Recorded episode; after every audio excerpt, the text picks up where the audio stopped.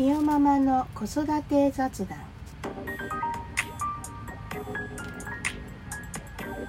こんにちはピヨママです。毎回テーマを決めて子育てあるあると視点が変わると赤ちゃんは面白いをお話ししています。今日のテーマはママの不安はどこから？身の置きどころを作る方法です。先に答えをお話しいたしますと人に頼ることは悪くない。と実感すること。想像じゃないんですよ。もう一つ。他人に由来依存しない自己肯定感を高める方法を身につけるということです。これが良い副産物を生むことだってありえるんですよ。最後にお話しいたしますね。では解説させていただきます。一部の方を除いてはそこまで自己肯定感高い人っていないと思うんです。何かと比較しながら今日は運が良かった。今日はうまくできた。今日は順調に進んでる。って思うんじゃないでしょうか。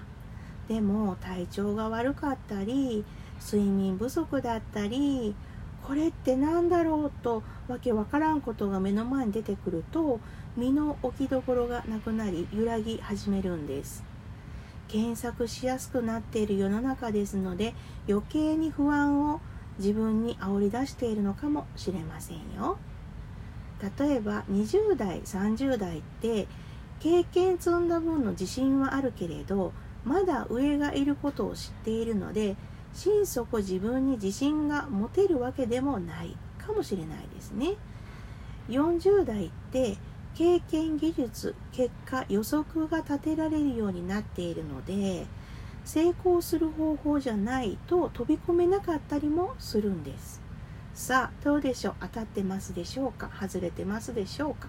そして子育てが始まると思ったほど妊娠前ほどは動けないしこれ以上身の動きが取れない状況ができませんようにって最大限の守りに入るわけです。頼れる方がいらっしゃるなら委ねられたらいい。解決の一つにつながるものです。そうではなく生半可何でもこなしちゃう人この人要注意です。頑張れば何でもできるものだから頼れず前に踏み出すことができない。ある意味駆け回っているような感じなんでしょうか。助けられて初めて頼るって恥ずかしくないし助けてもらってよかったと改めて気づかされるものです。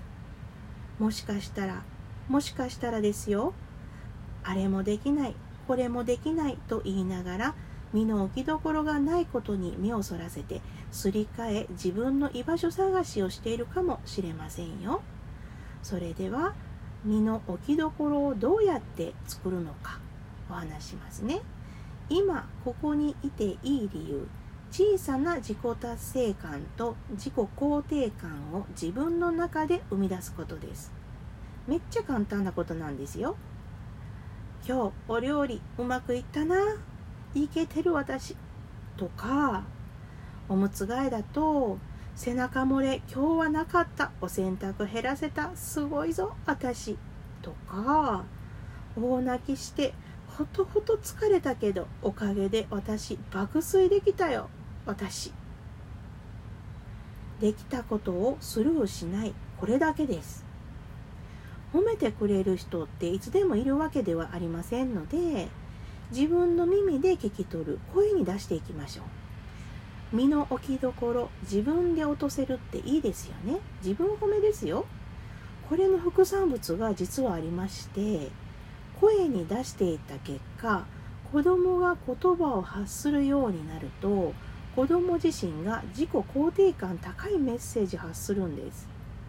多少謙虚になれと言いたい部分もまああるんですけれども今の時代すぐ落ちる状況ができてしまうのであれば自己肯定感を高める方法身につけておくのも悪くないかなって思うんです。